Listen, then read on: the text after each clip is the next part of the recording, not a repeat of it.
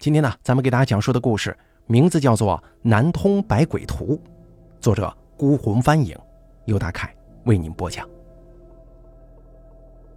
第一次作为老师家访，被学生邀请进他的卧室。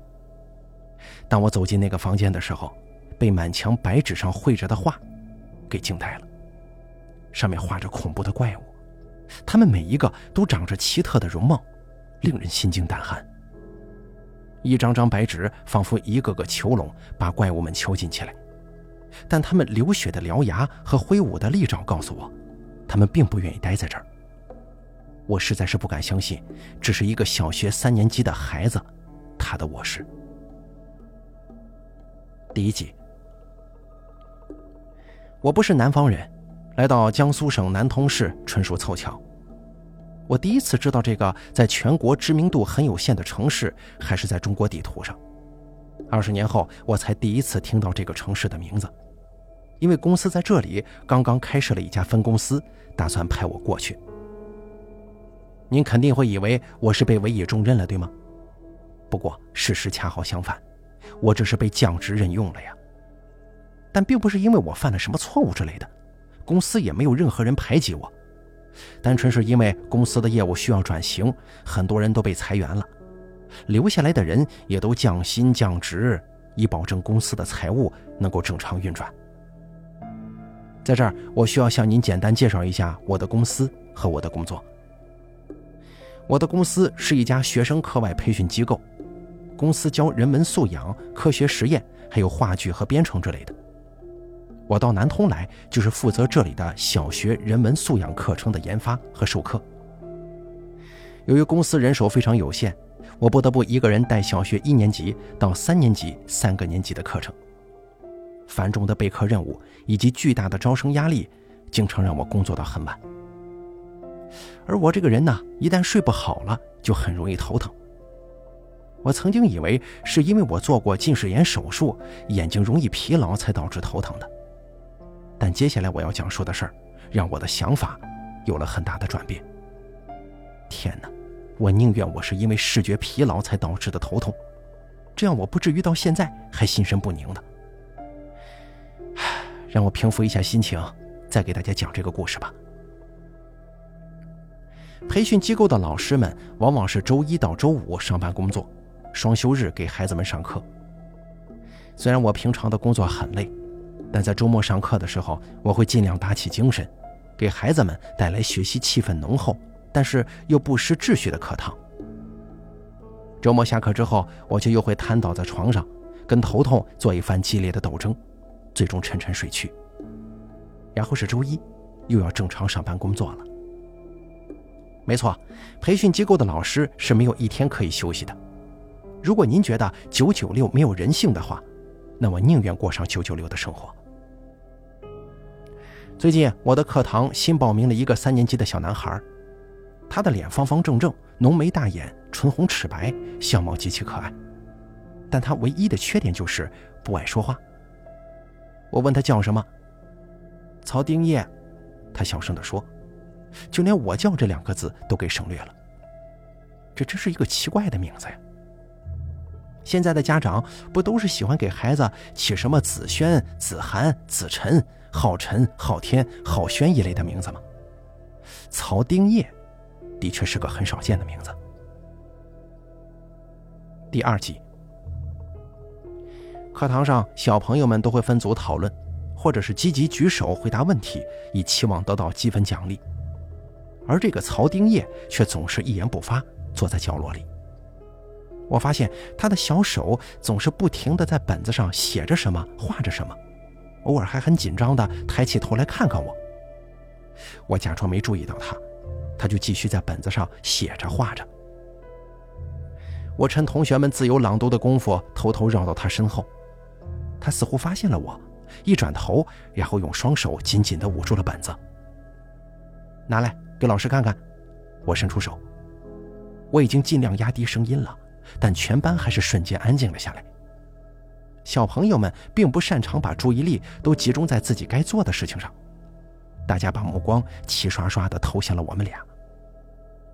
他很不情愿，张了张嘴，但是没说什么，把嘴合拢了。把你画的东西给我。我的声音洪亮了许多，别耽误大家时间。几乎所有老师都会这么做吧？职业要求我们不能不管在课堂上做与学习无关事情的学生，而且还得适当没收学生们的作案工具。如果学生抵死不从，那么就得给他施加心理压力，把类似每个人耽误一分钟，全班同学就一共耽误了多长多长时间，你别影响大家等等一类的包袱甩给他。总之啊，老师要学会无耻地利用学生的廉耻心来达到自己的目的。但之所以我们能够对这种无耻如此心安理得，是因为我们坚信一件事，就是不管手段如何，我们的目的可是为了学生好啊。我的话奏效了，他把头深深地低了下去，手掌下按住的本子露了出来。我瞬间抽走了本子，对同学们说：“继续朗读。”我把本子合拢放在讲台上，等到同学们朗读完毕，我问道：“关于岳母刺字这个故事，同学们读完之后有什么感悟啊？”长大之后要报效国家，同学们异口同声地喊了起来。我满意的点了点头，说：“还有吗？”小女孩宁宁举起了手。我觉得一个人受到的教育对他的成长影响非常大。我惊讶于他小小年纪居然能够从岳母刺字的故事里读出如此深刻的含义，不禁对他竖起了大拇指。宁宁同学看问题非常深刻嘛，奖励宁宁两颗巧克力糖。宁宁受到我的鼓励，情绪明显有些激动。老师，我还听说岳飞死了之后去地府做了鬼王，这这是真的吗？我听后一愣，随即忍不住笑了起来。这小孩子毕竟是小孩子，他们很容易把一些神话故事当成真的。我笑着说：“这只是一个神话传说啊，因为岳飞很伟大，也很悲壮，所以啊，人们为了怀念他，就给他编了这样的故事。这只是表达一种美好的愿望，并不是真实的。”哦，同学们似乎都有些失望。我注意到曹丁业正认真地听着我说话。却没有流露出一丝一毫的失望之情，相反，他的眼睛里少有的流露出了一丝光泽。这也提醒了我了，可见得先看看这个孩子在本子上都画了些什么，放学以后再找他聊聊，说不定还得跟他的家长聊聊呢。第三集，培训机构的课程一般是两个小时，中间十五分钟休息。趁着休息的功夫，我拿着曹丁业的本子回到了办公室。我喝了口茶，悠闲地翻开曹丁业的本子。可是当我翻开第一页的时候，一阵恶寒涌上了我的心头。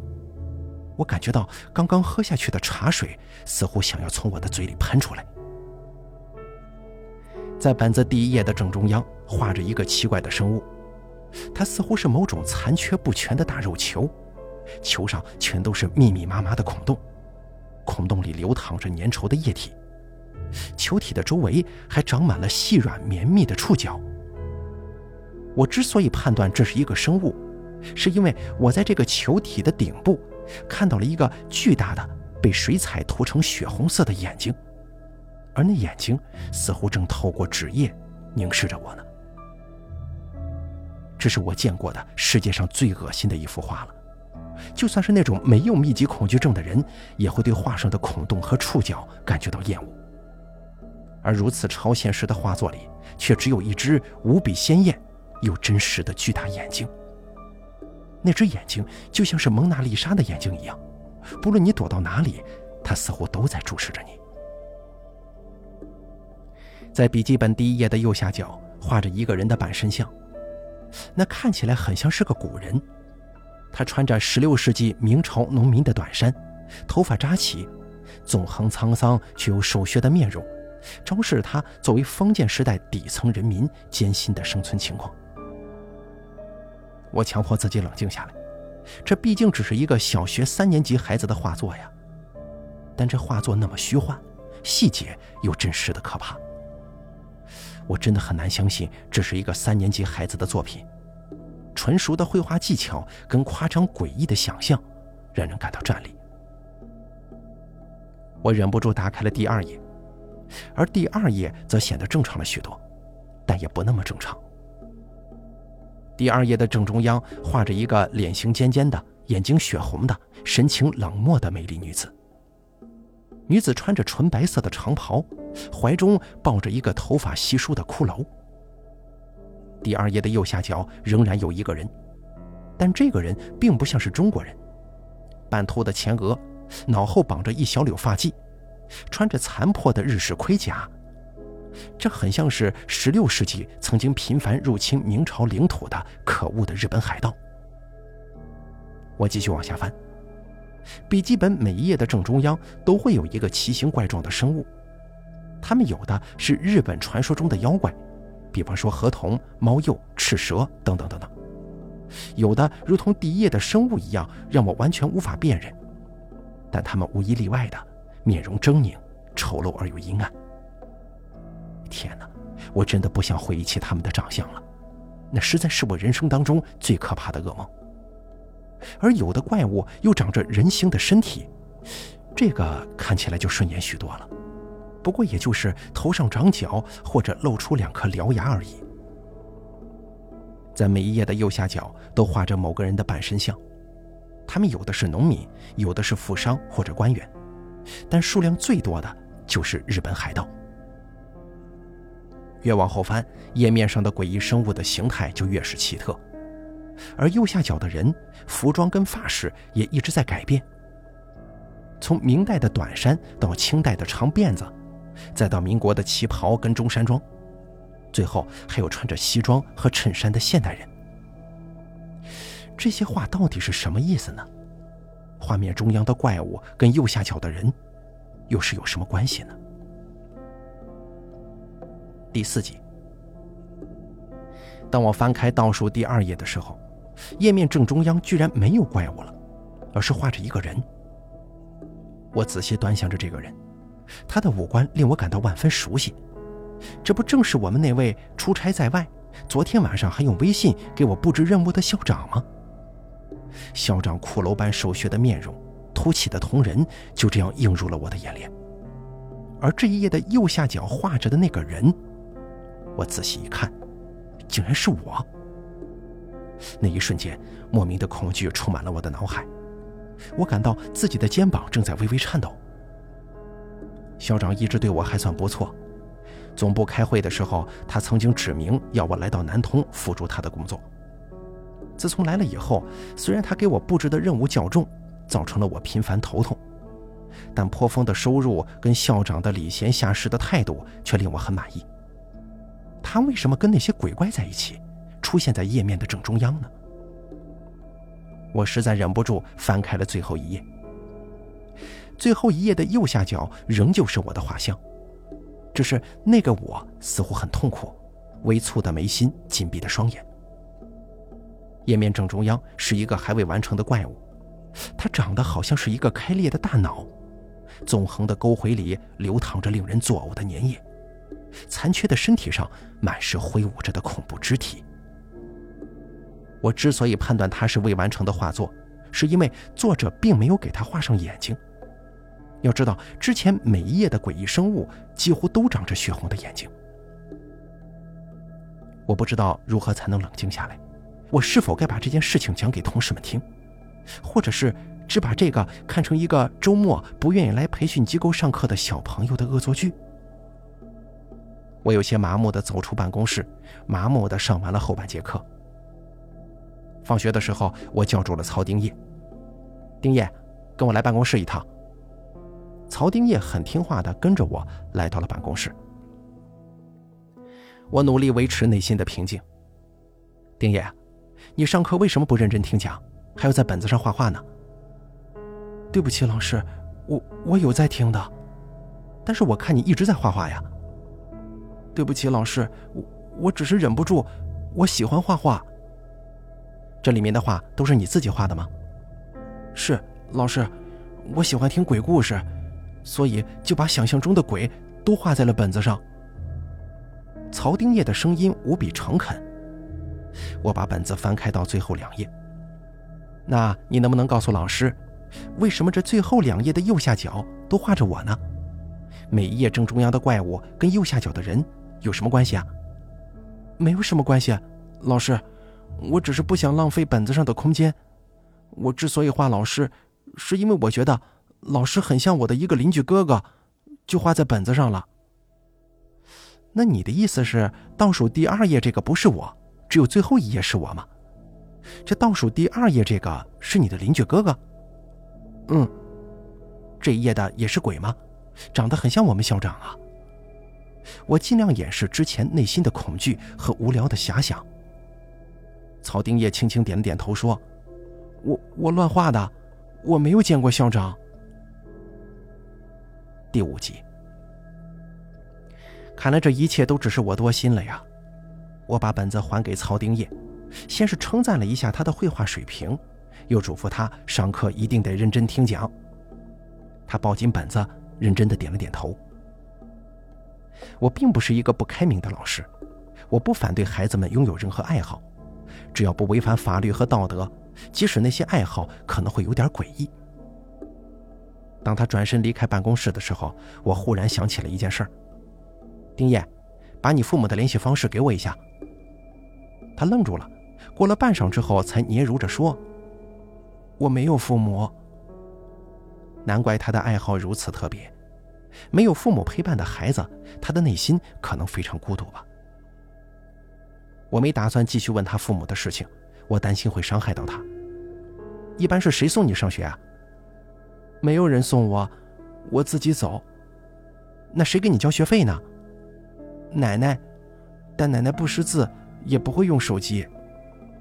他好像把我的要求完美的回避掉了。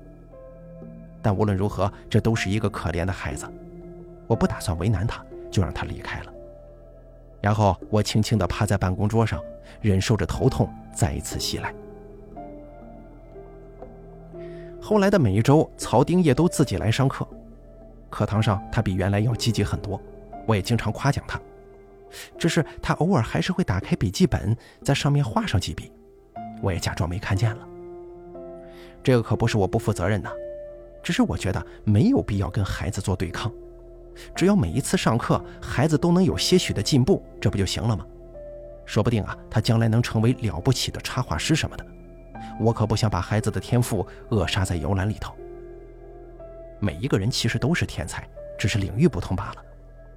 考试把天赋不同的孩子们聚在一块儿，要求大家做同一件事儿，其实啊，只是便宜了那些天生擅长考试的孩子们而已。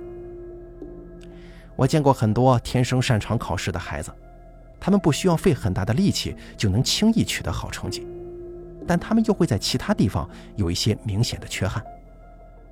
当然了，努力肯定是有效的，但没有天赋的努力仍旧比不上有天赋的努力。所以我一直认为，能够发现自己的优势并选择正确的道路，远比努力要有效的多。第六集。学期即将结束，课程接近尾声。曹丁叶忽然在课间的时候找到我，他似乎有些不好意思地说：“老师，奶奶说您的教导让我进步很大，想请您去家里吃饭。”“哦，什么时候？”我微笑着看他。说实话，我还真想去家访一次呢。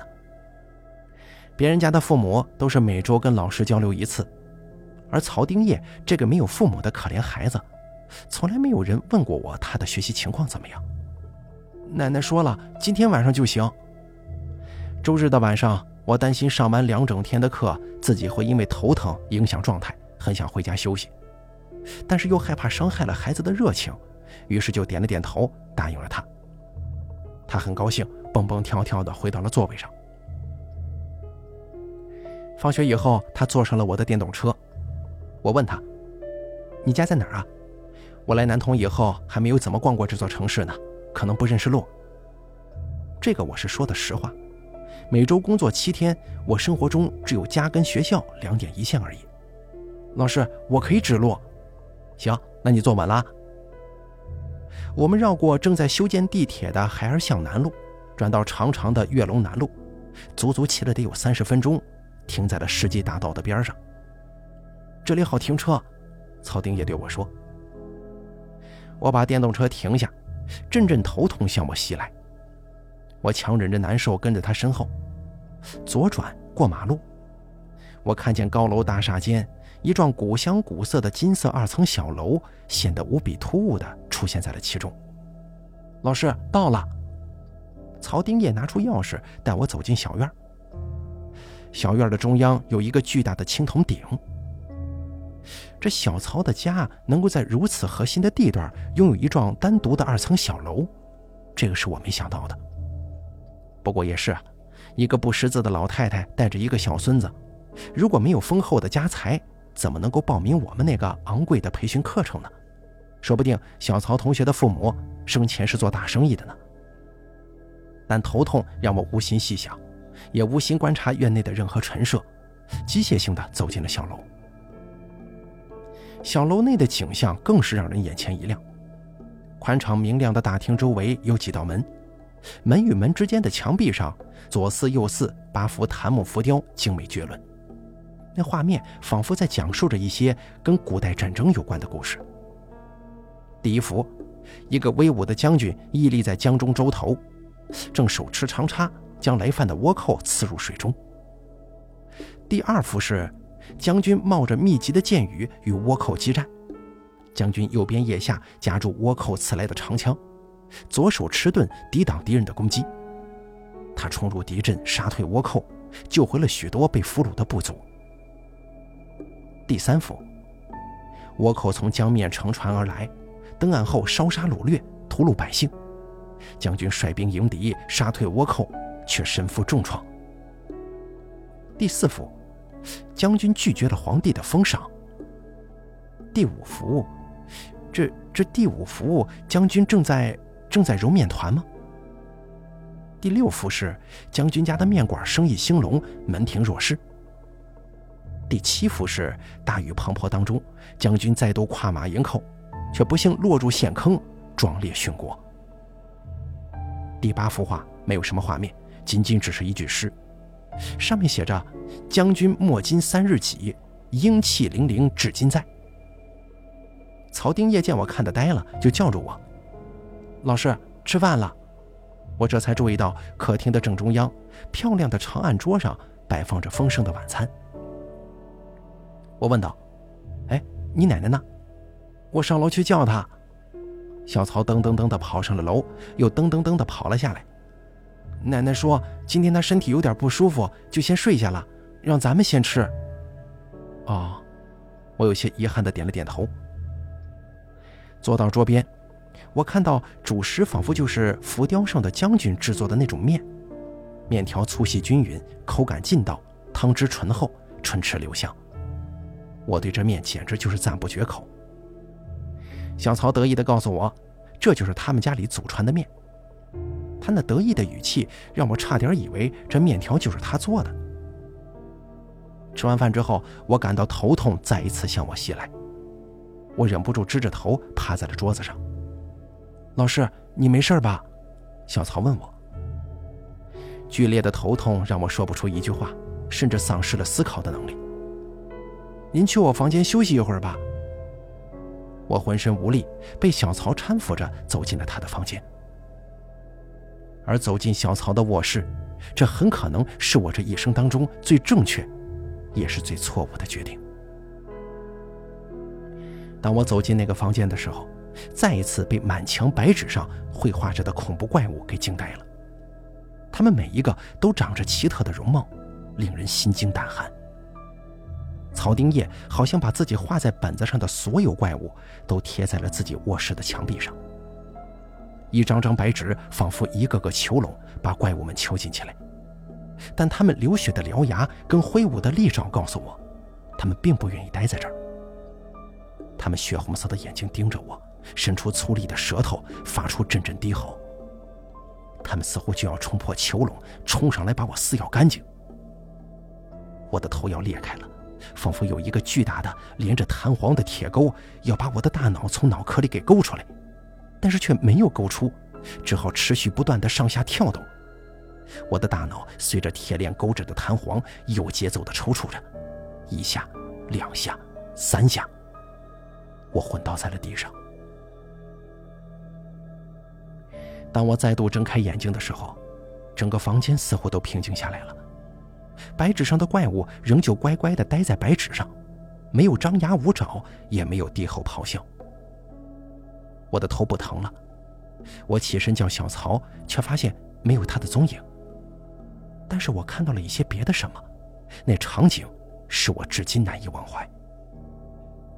我看见一个高大魁梧的身躯，穿着鲜艳的袍子，坐在我的床边。巨大的压迫感让我喘不上气来，而他黝黑的面庞没有任何表情，也没有说话，只是站起身，打开卧室的门，走了出去。天花板上贴着我的校长，啊不，准确的说，应该是我的前任校长的画像。他仍像个骷髅一样。但在他的口中却露出了两颗难以掩饰的尖锐獠牙，他正用血红的双眼静静地注视着我呢。我想起自从小曹报名以后，自称出差的他就再也没回到过学校。不久之后，总部就派来了新任校长，而那个右下角的人的半身画像，绝对不是小曹的什么邻家哥哥。小时候淘气被树枝划破的左脸上的伤疤证明，那一定是我。旁边的一张纸上画着我在小曹本子上见过的开裂的大脑，他也长出了血红的眼睛，正在盯着我看，目光里似乎充满了怨恨和失落。而这张图右下角的人的半身画像，也是我，只是我的面容似乎轻松了许多，还带着一点点微笑呢。我不记得自己是怎么离开那幢二层小楼，回到自己的出租屋里的。只是从那以后，我离开了南通，头也很少再疼过了。不过，偶尔因疲惫带来的头疼还是会困扰我，让我内心感到莫名的惊惧。因为那个时候，我总会想着，是不是他们又回来了？后来，我回到长春市乡下初中教书的时候。曾经带着学生们做过这样一篇文言文阅读。曹鼎，通州鱼溪厂停户也，从小富裕于土人曹大斌家，兵而视之。发迹有三鼎，人呼鼎儿，机长虽以名焉。嘉靖三十二年，倭寇太仓，总督张京征兵于通，立千户江旦部下，与倭接江战中，先以长矛刺其操舟者堕水，跃登其舟。陈其铁缆而焚之，倭乱，江南兵乘之大败去。三十六年四月，与倭战于城北五十里，追奔至单家店，自陈至武，酣战不已。天雨泥沼，绝剑中，随即遇难，年四十有四。这篇文言文的大概意思是说，曹鼎这个人呢，是通州渝西人，也就是现如今的江苏南通市人。小时候跟随父亲在曹大斌庄稼生活。而这家人呢都很喜欢他，拿他当儿子来看待，因为他头上顶着三个旋儿，人们管他叫顶儿。长大以后啊，就叫曹鼎了。在嘉靖三十二年的时候，倭寇侵犯太仓，总督张京在这个通州地区征兵，曹鼎知道之后啊，就应了这个母招，做了立千户江旦的部下。他在江水当中跟倭寇作战的时候，先用长矛刺那个开船的人，让他落水。然后再跳到船上，把这个铁缆扔下水之后啊，又一把火把船给烧了，致使倭寇乱成一团。而江南兵趁势出击，倭寇大败而去。后来到了嘉靖三十六年四月，曹鼎携守军与倭寇在城北五十里处作战，乘胜追击到单家店这个地方，也就是现如今的平朝镇。从早上一直到中午，一直没停战。但后来因为天上下雨，地上非常泥泞。这马跌在了堑壕当中，最终遇难，时年四十四岁。这篇文言文对于初中的学生来说的确有点难度，不过我会认真的讲给他们听，毕竟一篇文言文阅读有十二分呢。好了，这个叫做《南通百鬼图》的故事就给大家讲到这儿了，感谢您的收听，咱们下期节目不见不散。